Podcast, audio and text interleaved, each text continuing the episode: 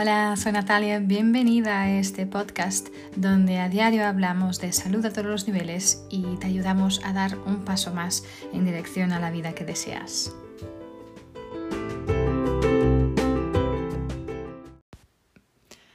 Hola, ¿qué tal? ¿Cómo estáis? Em, hoy quiero hablaros de un tema que a mi familia, a mí me han afectado muy directamente y que fue algo hasta difícil de identificar en el principio y seguramente difícil también de poder em, eh, mirar y, enfrentar em, y superar, eh, que es el tema del bullying. Y es algo que hoy en día se habla bastante más que antes y es fantástico que sea así, pero creo que aún así hay mucha mucha duda en lo que realmente es bullying, que no. es, aún la gente les es difícil identificarlo y más que nada es la gente creo que no tenemos las herramientas necesarias realmente para poder em, hacer frente eh, a este problema, ¿no? Porque yo creo que todos hemos estado ahí, ¿no? Em, en pequeños, ¿no? En el patio en, el, en, el, recreo, ¿no? Donde alguien coge el, el cabello de otro o hace les, eh, les empuja, donde hemos visto a lo mejor el niño pues golpeando al otro, el, el grande golpeando al más pequeño, eh, yo qué sé, o los niños burlando unos a los, de, a los otros, ¿no? Eh, en la clase.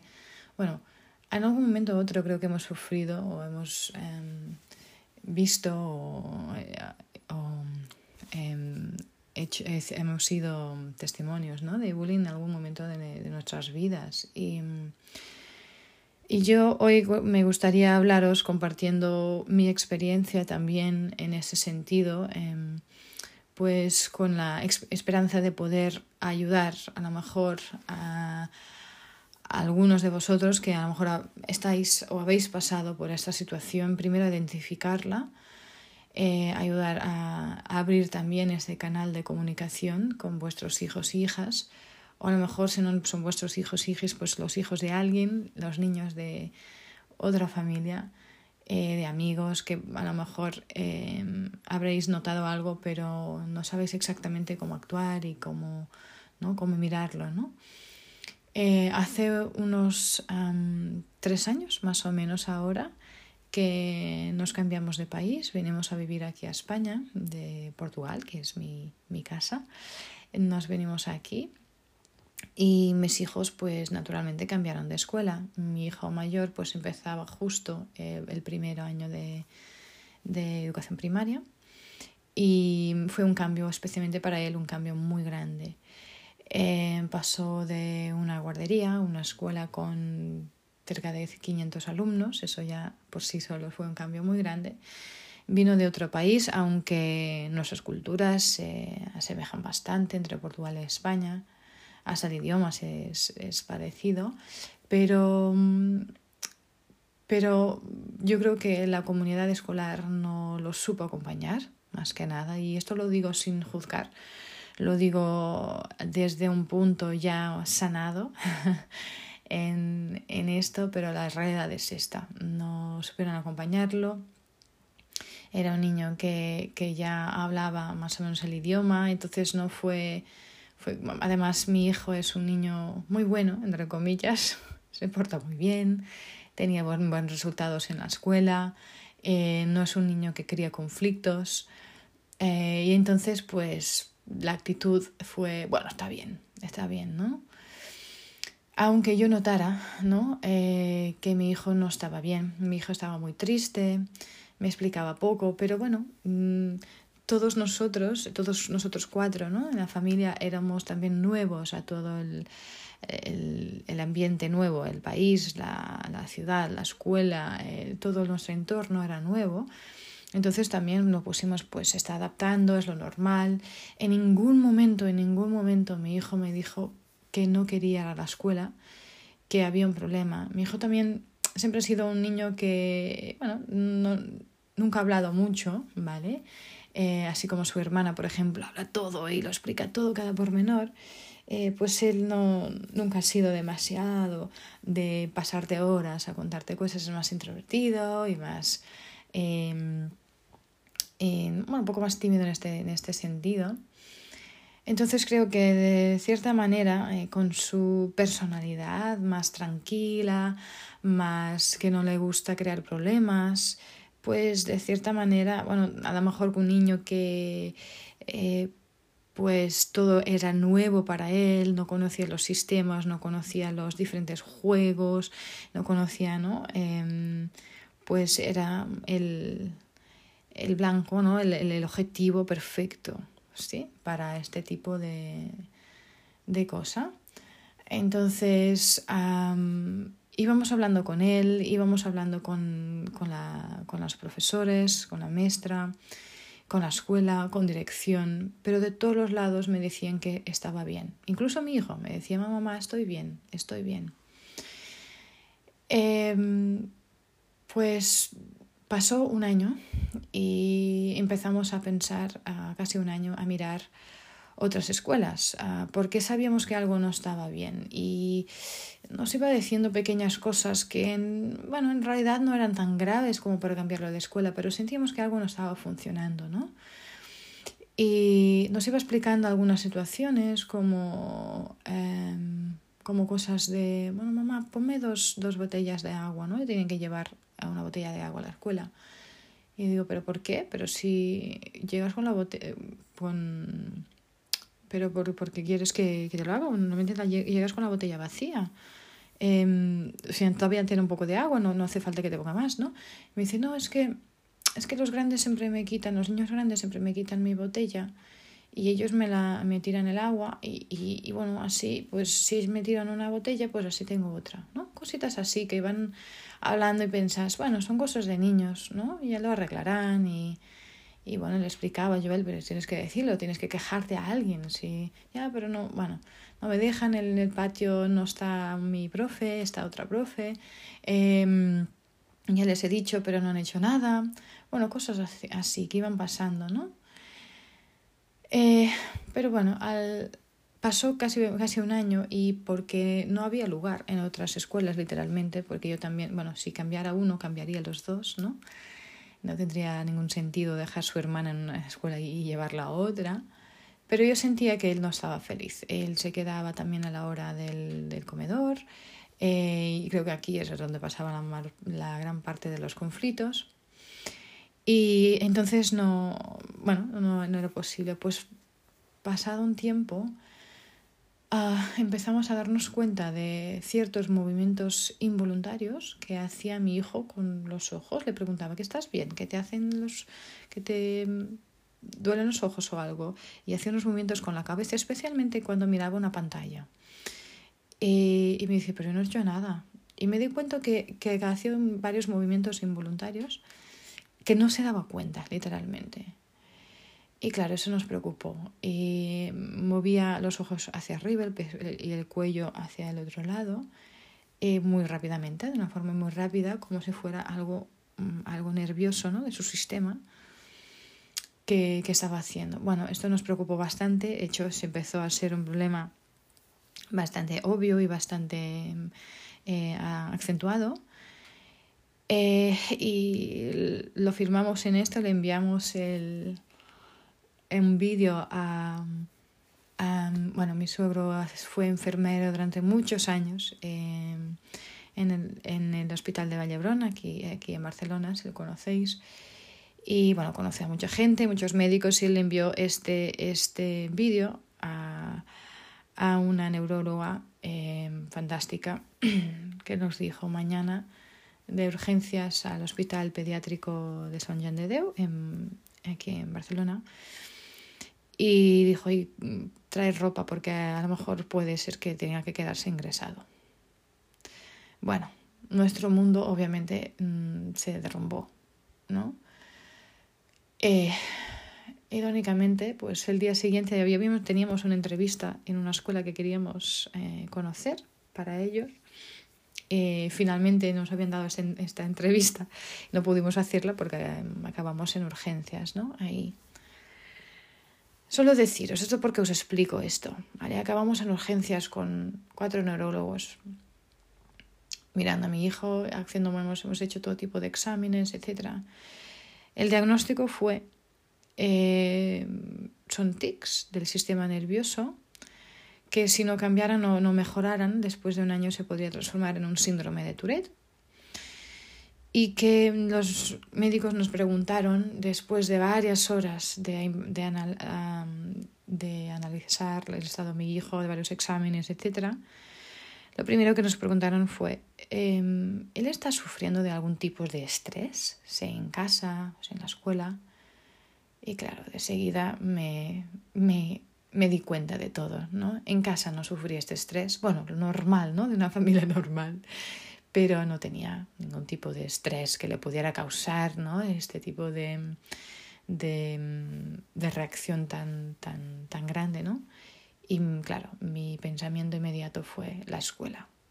En ese momento, sin, saber, sin saberlo, internamente decidí que en esa escuela no volvía nunca más. Eh, pero, pero les dije así, a lo mejor en la escuela hemos notado que está bastante triste, no sabemos qué, qué ocurre, pero algo está pasando, ¿no? Eh, bueno, los médicos me dijeron, lo primero es quitarle este estrés. Él no puede sufrir de más estrés, tiene que estar tranquilo, tiene que sentirse seguro. Em, y, si vuelve a la escuela, tiene que estar vigilado. Eh, bueno, entonces mm, dijeron que en esos momentos no, no le harían un tag porque eso sería crearle más estrés aún, pero por eso habían bajado tantos médicos a la vez para asegurarse de que realmente su opinión era la misma y que no valdría la pena hacer el TAC, etcétera, pero que mi hijo tendría que estar seguido cada mes en el hospital em, y podría haber el peligro de un brote, de, de, una crisis y esto podría ser peligroso para su, su sistema nervioso, así que tiene que estar muy acompañado y muy vigilado.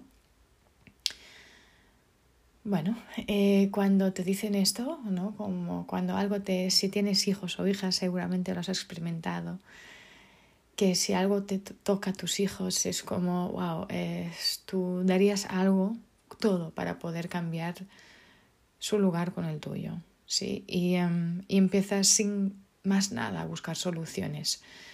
Eh, esto fue un viernes que estuvimos en el hospital, el lunes me presenté en, en el, el, despacho de, de, de, de, dirección de la escuela con el relatorio médico y lo primero que me dijo la directora, y creo que esto es por eso que estoy explicándoos esta historia, ¿vale? Lo primero que me dijo fue, ¿no crees que tu hijo estaría mejor en una escuela más pequeña?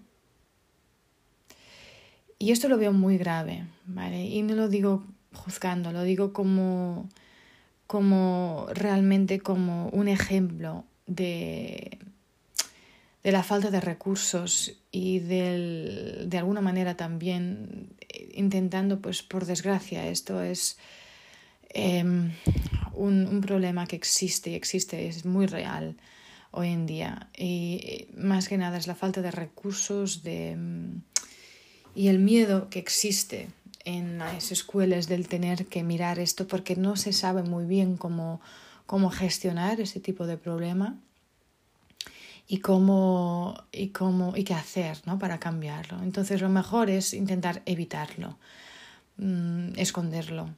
¿sí? Y para mí fue muy grave que me haya dicho esto en el sentido de, a lo mejor sí, a lo mejor sí que tiene razón y sí que mejor mi hijo estaría en una escuela pequeña. De hecho, ahora está en una escuela más pequeña, está una escuela maravillosa donde realmente lo ven. Y de hecho, yo, es, yo creo que es gravísimo el hecho de existir escuelas tan grandes es, es bueno, es, es algo, el sistema yo creo que no funciona. Y, y ahora, mira, si alguna cosa este virus, aunque no es ideal tenerlos con mascarillas, tenerlos que separarlos, pero por lo menos ahora los ven más individualmente a cada uno. Ahora tenemos números un poco más decentes y humanos de tener números de a lo mejor 15 o 16 alumnos y no 25 o 30 alumnos que para un profesor será imposible, obviamente, ver cada uno de estos niños individualmente, ¿no? Pero esa es otra, otra discusión que podremos un día hablar. Pero, pero para deciros que la respuesta fue esta, o sea, en vez de mirar el problema, decir, wow, ¿qué ha pasado aquí? Vamos a ver, vamos a entender, vamos a ayudar, la reacción inmediata fue, eh, vamos a esconder este problema quitarlo de encima y seguir porque realmente yo tengo mucho que hacer y no puedo estar gestionando esta hora eh, porque todo el mundo en el sistema está como, no tengo tiempo, no tengo energía, estoy cansado y tengo muchos problemas. Y por desgracia esto es el sistema que tenemos en nuestras escuelas en general, especialmente en nuestras escuelas públicas. Em, entonces, ¿para qué os explico esto? Hoy os puedo decir que entre con toda la ayuda eh, emocional que tuvo mi hijo, con diferentes métodos eh, terapéuticos de em, los maravillosos aceites esenciales y la maravillosa escuela que encontramos para ellos. Mi hijo está fantástico, está perfecto, eh, no tiene ningún problema, les han desaparecido todos los, sus, mm, sus tics nerviosos. Y eh, cuando fui a la consulta del primer mes ¿no? de seguimiento, el médico se quedó increíble. No, no creía, no podía creer el, el gran avance, el, el, cambio que había hecho mi hijo. Y me dijo, wow, ok, pues si él está así, pues no hace falta verlo cada mes, lo quiero ver el, el año que viene. Y esto os lo digo no para, no para deciros, no para como enseñar que hemos hecho bien o que hemos hecho mal, pero para deciros que hay, que hay muchas soluciones, ¿vale? Y aquí hay mucho que podemos hacer, pero el primero es crear esta conciencia de que este problema existe. Ese problema existe y es mucho, mucho más común de lo que nos pensamos en las escuelas. Y ahora hemos, esto, hemos puesto este nombre todo, uh, este nombre inglés y diferente, el bullying, pero el acoso escolar es algo muy común y por desgracia eh, está en, en, en, todas las escuelas, ¿vale? Entonces, eh, y desde el punto de vista de, de, la edad adulta, ¿no? Es, el bullying es, es mezquino, no tiene sentido, pero desafortunadamente es una parte muy normal de la infancia, ¿vale? Y, y de hecho algunos adultos incluso no han dejado el hábito de menospreciar a otros, de presionarlos, ¿vale? Pero yo creo que afortunadamente esta, la intimidación finalmente ha entrado, está entrando en el centro de atención de los medios y, también creo que la protesta pública está obligando a los padres, a los maestros, a los administradores y responsables políticos hasta, hasta dar un paso enfrente, ¿no? Pero, y hacer algo. Pero Em, pero como cualquier cosa eh, que se hace público, cualquier discurso público, esto inevitablemente significa confusión, significa malentendidos, ideas erróneas por parte de, los oyentes, ¿no? Y a menudo cuando surge este tema, el tema del acoso escolar, las personas tienen más preguntas que respuestas. Y creo que em, bueno, mm, lo que intentaré aquí es intentar aclarar alguna confusión y poder ayudaros a crear alguna, poner alguna luz en, esto, ¿no? Eh, y yo creo que el primero es entender qué es realmente el bullying, ¿vale? Eh, porque bullying eh, aún se ve con una palabra muy fuerte, ¿no? Y que es la última palabra a utilizar, ¿no? Eh, y bueno, al principio puede parecer algo simple de definir, que constituye pues, el comportamiento de intimidación, ¿no? Eh, pero no siempre se ajusta a este estereotipo clásico ¿no? del niño mayor que golpea a su compañero de clase más pequeño, por desgracia. ¿no? La intimidación es un comportamiento que tiene muchas facetas y cambia con la situación, cambia con las personas que están involucradas, cambia con el tiempo, con el lugar, sí, y, mm, y hay muchas definiciones hasta, ¿no? De cómo... Eh, bueno, el, los Centros para el Control y Prevención de estas de enfermedades eh, definen el, el acoso escolar como el comportamiento agresivo y no deseado entre los niños en edad escolar que implica un desequilibrio de poder real o percibido. El comportamiento se repite o tiene el potencial de repetirse con el tiempo. ¿vale? Entonces, según esta definición, eh, entonces esto va a involucrar diferentes factores, ¿no? Es primero que el comportamiento no es bienvenido para la persona que, la, que está siendo intimidada, que lo está recibiendo. Ocurre entre niños de edad escolar, entonces aunque este comportamiento puede encontrarse en todas las edades, la definición técnica, digamos, de, de un acosador es un niño que participa en este comportamiento, sí.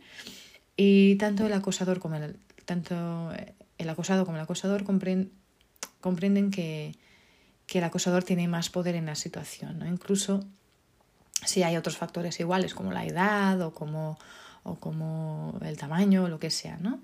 Entonces, em, pero bueno, muchas veces, por supuesto, los acusadores son más grandes, más fuertes, más viejos, más, tienen más amigos, tienen, bueno, hay un desequilibrio ¿no? de poder real, así como un desequilibrio del poder percibido, ¿no? Entonces, y el acosador repite el comportamiento, esto también es eh, algo importante, que es este comportamiento repetido, repetido, ¿no? Y, o su acceso a la víctima implica que podrá volver a repetirlo, ¿sí? Entonces, pero bueno, por desgracia esto no es una definición completa y no puedo comprender esa definición completa de, del acoso escolar. ¿vale?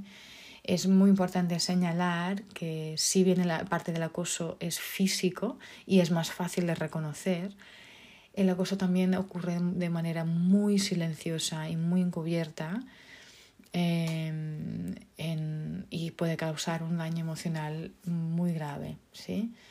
Entonces, el querer, em, especialmente el, hecho de querer em, esta intimidación psicológica, que tiene un impacto emocional muy, muy fuerte y es muy real, eh, dependiendo de la situación, lo que pueda querer hacer es herir, es humillar, es exponer, es acosar.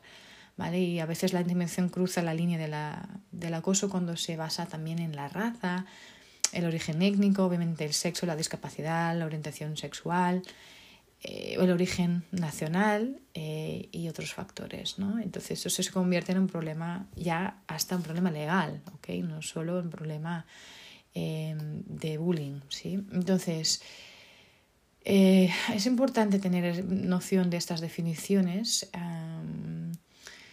pero especialmente el, la, el, yo creo que la intimidación es, es la base ¿no? de este comportamiento.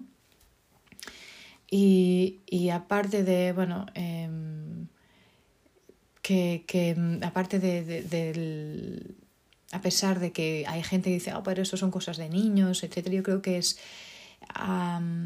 todos, la mayoría estamos de acuerdo que es un comportamiento dañino y que, y que realmente se tiene que mirar, ¿no? Y se tiene que parar de alguna manera, ¿sí? Entonces, esto obviamente puede ocurrir no solo en la escuela, eh, pero también, eh, bueno, obviamente en los pasillos de la escuela, en, el patio, en el recreo, pero puede ocurrir en, parques infantiles, en, en el autobús, en, en, la clase, en la misma clase de los niños, ¿ok? Pero yo creo que es muy importante, ¿no? Y, y lo que mm, también nosotros en mi familia sufrimos de esto, ¿no? De algunas cosas que que pensamos que son, bueno, son falsas creencias ¿no? Eh, que tenemos o, y que pueden ser peligrosas hasta, ¿no? Y, porque creo que, yo creo las estadísticas nos enseñan que más de la mitad de los niños españoles han sufrido algún tipo de violencia o humillación en el, en el cole, en la escuela. La mayoría son burlas, son bueno, rumores o golpes, ¿vale? Y casi y uno en cada cuatro admite haber participado en algún acto de violencia o humillación hacia otros compañeros. Y la, aunque sí, es verdad, los niños tienen esa tendencia y van a hacer esto los demás, es importante eh, mirar, saber y entender que realmente este es un problema global que afecta a todos, ¿vale? Afecta a familias, a profesores, alumnos, eh, pero en muchas ocasiones no se percibe como tal y a pesar de sus consecuencias, que pueden ser graves y permanentes. Y en el caso de mi hijo hemos tenido la gran suerte de poder tener eh, los recursos, el tiempo y la mirada cierta y el momento cierto para poder cambiarlo, pero que por, porque si no yo no sé dónde estaría hoy mi hijo. ¿okay? Pero por desgracia, no toda la gente tiene esta misma suerte. Entonces, es importante eh, hacer este, este abordaje, este abordamiento rápido y eficaz del problema. Y, en nuestro caso hemos tenido esta suerte y esta visión. Eh, bueno, en, en, mi ver, yo creo que hasta fue demasiado lento, pero a la vez llegamos en tiempo de poder cambiarlo ¿no? y de poder ayudar a mi hijo. ¿vale? Entonces, una de las primeras cosas es que una de las falsas creencias ¿no? que tenemos del bullying es que solo es bullying si existe violencia o agresiones físicas. Ese es completamente equivocado, ¿vale? El, acoso escolar también puede ser verbal, pueden ser en forma de insultos, de desprecios o relacional, ¿vale? A ti, por ejemplo, a ti te invito a mi cumpleaños, el resto no, o si tú, tú no te sientes con nosotros, o tú lo que sea, ¿no? Entonces, y su objetivo en este caso es el aislamiento social, ¿no? El, el, el acoso con violencia es más común, Em, y es mucho más común también en los, en los, en los niños que en las niñas, ¿no? en los varones. Em, pero, pero, pero también pasa con las niñas, ¿vale? y, y, en principio estos acosos van desapareciendo con la edad, con la edad y esto es algo que, que nos enseñan también las estadísticas. Eh, pero de hecho el bullying sin violencia física suele ser más difícil de detectar porque es mucho más sutil, ¿no? Y, de hecho en el, en el, caso de mi hijo, él siempre me decía que todo estaba bien porque, bueno, también sufrió de bullying físico, pero para él, em, bueno, todo no, no, no, lo, no, lo, consideraba porque pensaba, claro, que normalmente la víctima piensa que el problema es él mismo, entonces este aquí es el peligro, ¿no? Es algo, de hecho, también que siempre ha existido. Eh, o sea, siempre, mm, perdón, una de las falsas creencias que tenemos también es, no, eso siempre ha existido, eso son cosas de niños. Ni son cosas de niños ni hay que aceptarlo. Ni hay que restarle importancia o pensar que desaparecerá si se deja pasar. Esto es tan equivocado. La frase, bueno, esto ha pasado, esto ha ocurrido toda la vida. Em, no lo, no lo no legitima y, y, afirmaciones como, bueno, los niños ahora lo, no aguantan nada o, bueno, nadie, se ha muerto de esto, ¿no? Entonces, va, bueno, pasa nada. Eh, básicamente estas frases lo que hacen es, es, esconder el problema real y que debe abordarse correctamente. Em, yo creo que em, este, por desgracia, este tipo de opiniones son muy habituales entre los adultos y los padres somos los primeros en decir, ah, bueno, ya se lo solucionarán y, bueno, tiene que, y especialmente en, el caso de los niños, ¿no? Bueno, tú tienes que hacerte hombre y tú defiéndete y tú tienes que hacer, ¿no? Em, y esto puede llevar a problemas gravísimos, ¿vale? Gravísimos, incluso al suicidio de la víctima. Es por desgracia, eh, aquí en España, aquí mismo, no está lejos este problema. En, con datos de 2017, hace tres años, pero el suicidio es la tercera causa de muerte juvenil. Es horrible pensar en esto, pero lo tenemos que mirar y lo tenemos que pensar. Y esta idea también, ¿no? Del, esto te va a hacer más fuerte, ¿no? Especialmente con los niños. Em, es, es, es, algo muy peligroso, ¿sí? Em, y la mayoría de los niños, las niñas y los adolescentes eh, son fuertes y son resilientes y es decir, consiguen superar esta experiencia. Pero en muchas ocasiones, como fue el caso de mi hijo, mi hijo no se estaba quejando, por, pero, pero su sistema nervioso empezó a petar. ¿no? Entonces, eh, la víctima acaba experimentando estrés crónico y se, y se vuelve cada vez más débil y más vulnerable. Em, y no solo en esta fase infantil o juvenil, pero esto es algo que después bueno, y muchas investigaciones científicas han demostrado que, que los niños que han sufrido, han sufrido este acoso escolar eh, son eh, más um, proclives a seguir siendo víctimas en su etapa, etapa adulta, si sea violencia de pareja, agresiones, de alguna forma aprenden a, o interiorizan este su papel y que la violencia es una forma natural de relacionarse. ¿okay? Entonces es, es es, igual que ocurre a los pequeños que han sufrido abusos sexuales, eh, que suelen verse abocados a relaciones donde se perpetúe este abuso o el desequilibrio de poder. En el caso de los niños acosados, eh, también eh, la, las, la, perspectiva es que serán personas más expuestas con más probabilidad de sufrir otras formas de violencia. Y además hay diversas investigaciones que, que, han demostrado que el bullying deja secuelas en la edad adulta, como depresión, como ansiedad social, y no solo en la edad adulta, tenemos que mirarlo en ese momento. ¿no? Entonces, esto no significa que obviamente le vamos a tener que poner en nuestros hijos o hijas en una, en, detrás de un, cristal y protegerlos de, de, todas las adversidades de los ni a los niños, que claro que forman parte de la vida y hay que aprender a afrontarlas, superarlas, pero en su justa medida.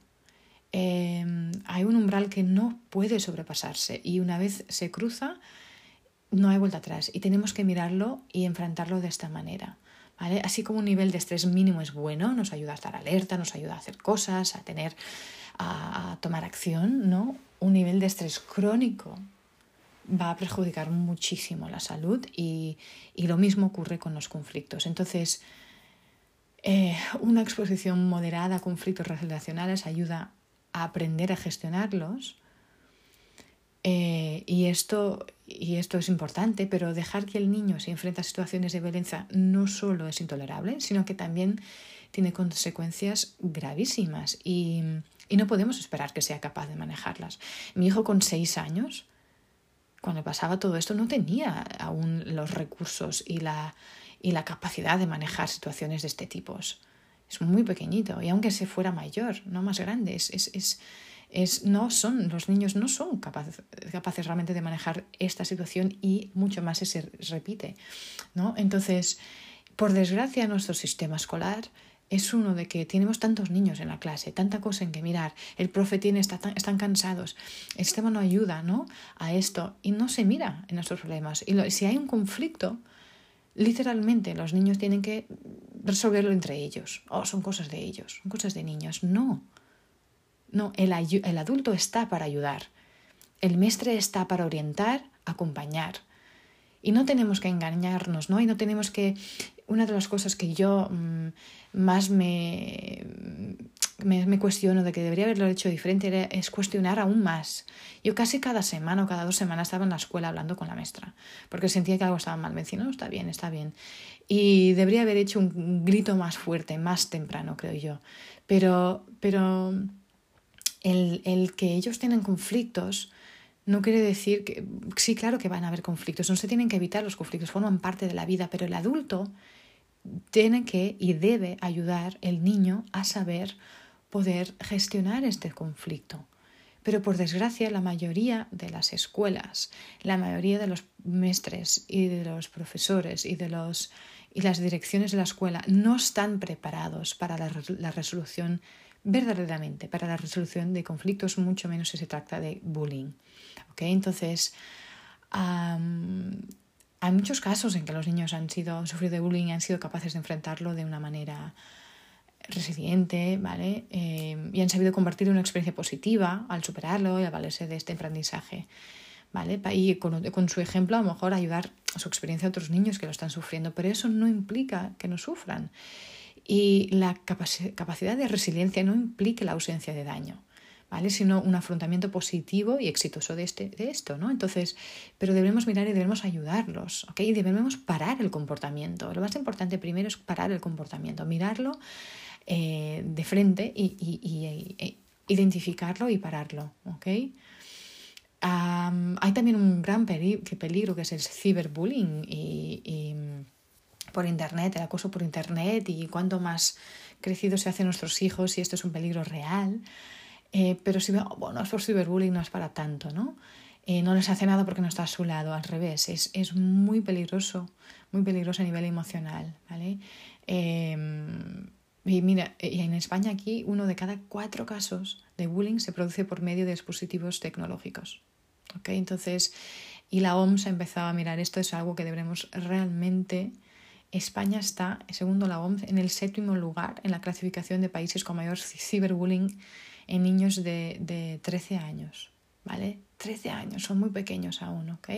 Entonces es algo que debemos mirar también y tener cuidado, ¿no? Con lo que están mirando nuestros hijos, ¿vale? Con las pantallas, con los móviles, con todo esto, ¿vale?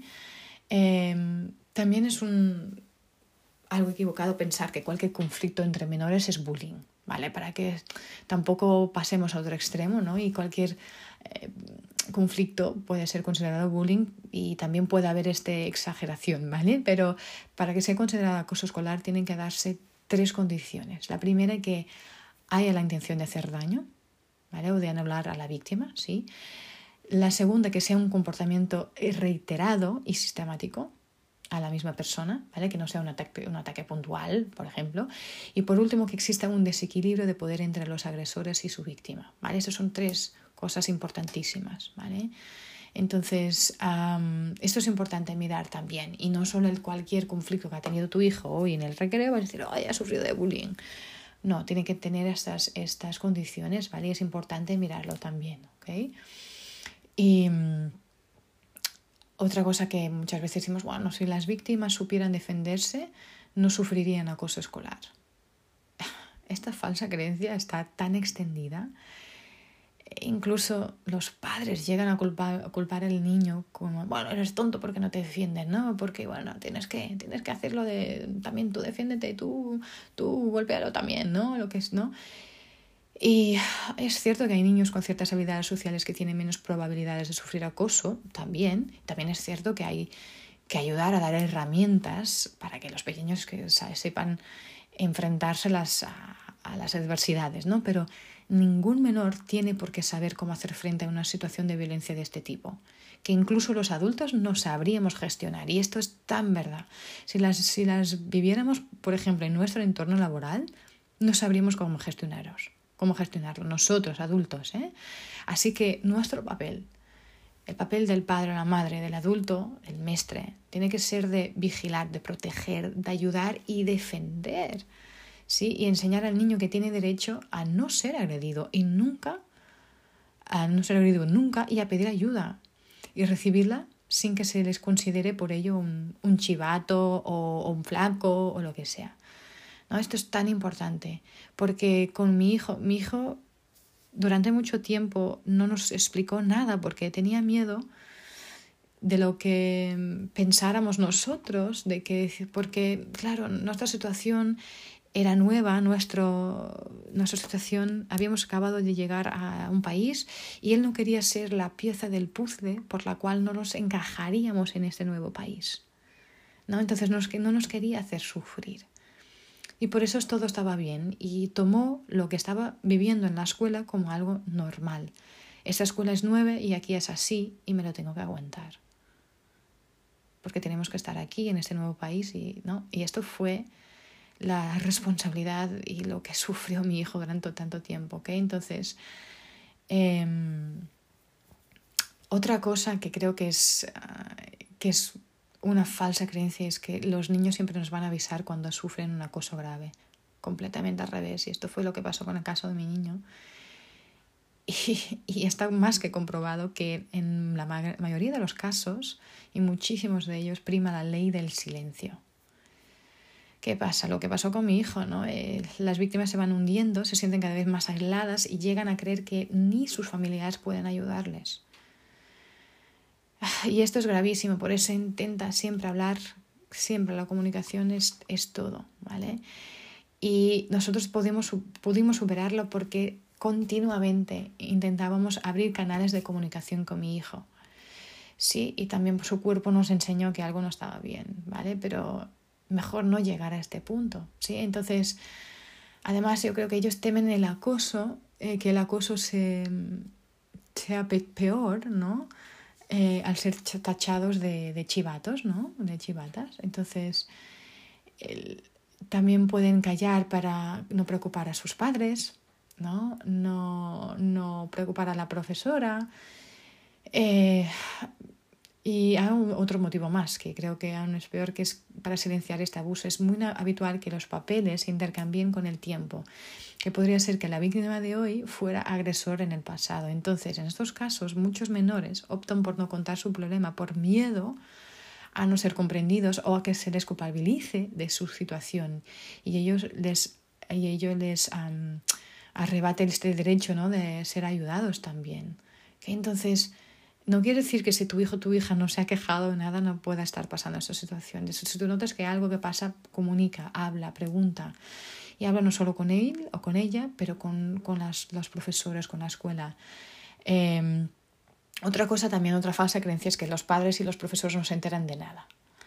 Y es verdad que a lo mejor los padres, los profesores pueden, suelen tener dificultades en advertir eh, para diferentes tipos de bullying, ¿no?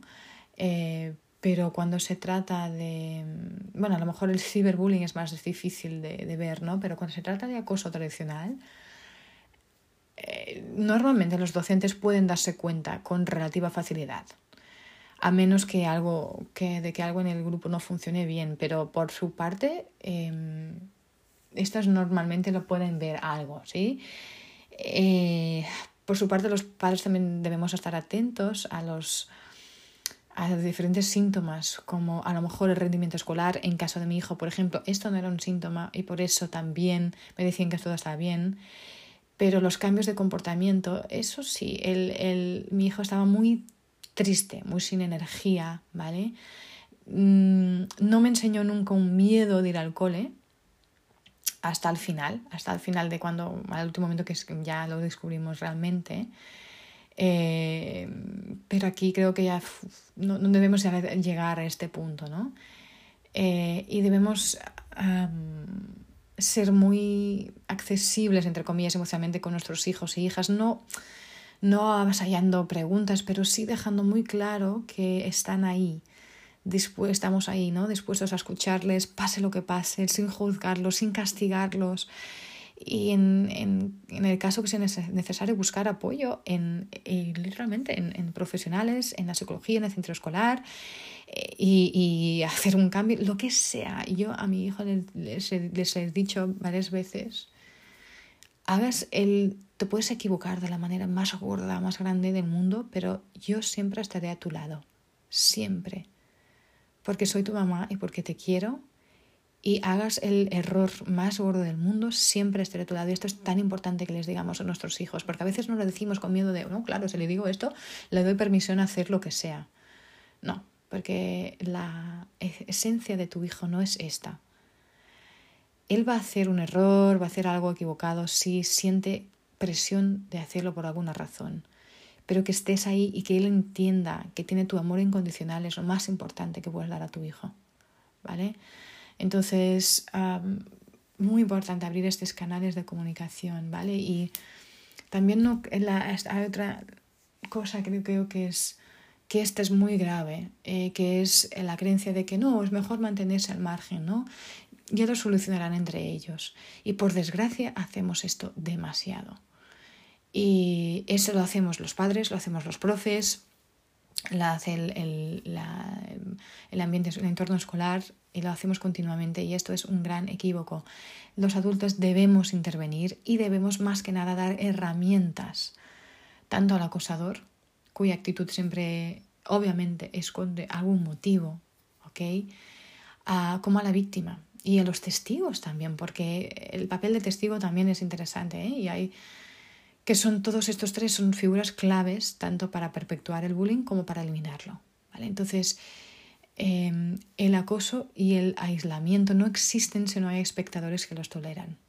Y esto es muy importante entender también. Entonces, son ellos que deben intervenir afiando, esta, la conducta o advirtiendo, ¿no? Entonces, para que esto no ocurra, para que esto se pueda solucionar los adultos, primero tiene que darlo ejemplo a los niños, interviniendo cuando hay una situación de insulto, de vejación, em, ¿no? Y, y, deben tomar estas medidas necesarias para parar este problema de seguida, cuando existe. Entonces, no podemos exigir a los niños y las niñas que actúen de una forma valiente, responsable, si nosotros no somos capaces de hacerlo.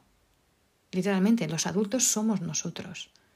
Ya no somos el niño que éramos antes, somos ahora adultos y ahora tenemos esta responsabilidad de actuar y de enseñarles con nuestro ejemplo a ellos, ¿no? Entonces, su seguridad y su bienestar es nuestra responsabilidad, no de ellos. Ellos son los niños. Ellos ya tienen bastante en descubrir cómo funciona el mundo y cuál es su lugar en él, ¿no? Eh, eso sí, son cosas de niños y de niñas. Pero esta responsabilidad es nuestra y la primera responsabilidad es de tener el coraje de mirar este problema de frente y de ser capaces de ser adultos en esta situación, de ver que existe, de ver recursos, maneras de tratarlo, comunicar entre los adultos, con los padres, mestres, escuela, poder comunicar y hacer frente a esto y no intentar evitar, como fue lo que pasó en el caso de, de mi hijo, y poder aceptar que también estás en esta situación. Muchos adultos, muchos padres dicen, no, no, no, a mi hijo esto no le pasará. Pues eh, nos pasa casi todos. ¿Vale? Entonces, miradlo, comunicad con vuestros hijos, haced preguntas, hablar con ellos, crear este tiempo de comunicación es crucial. ¿vale? Es crucial. Eh, y mirad, y mirad soluciones. Si la escuela donde están vuestros hijos no es la escuela en donde deben estar, haced todo lo posible para cambiarlo. Todo lo posible, ¿vale? Y, y si no podéis cambiarlo, pues buscar, procurar ayuda, ¿vale? Hablad y estad conscientes, ¿vale? Tomar conciencia de esto y escuchar a vuestros hijos porque ellos son niños y niñas que están entendiendo aún cómo funciona el mundo, ¿vale? Y los adultos somos nosotros. Y escucharlos de esta manera, como los niños y niñas que son, y no esperad que no esperad, esperéis que sea, sean adultos como nosotros, ¿sí? Eso sí, permitidles a ser niños, ¿vale? Es lo que quería compartir con vosotros y espero que de alguna manera os ayude también a tener esta más conciencia, ¿no? abrir eh, esta conciencia a lo que pueda, pueda ser y lo que puedas ah, estar viviendo hoy en día tu niño o niña y aún hoy en día, hoy en día aún más. Eh, con toda esta realidad que estamos viviendo, el miedo en nuestra sociedad es algo que se está eh, estableciendo de forma demasiado, demasiado común y nuestros hijos no tienen que vivir con miedo, al revés, tenemos que hacerlos, transformarlos en niños y niñas y adultos autónomos con coraje y capaces de, de defensarse, ¿sí? defenderse, ¿vale? Entonces, abrir este canal, estos canales de comunicación y Tened un tiempo a diario para poder hablar con vuestros hijos e hijas, vuestros niños, los niños de vuestras vidas y pedir ayuda si hace falta.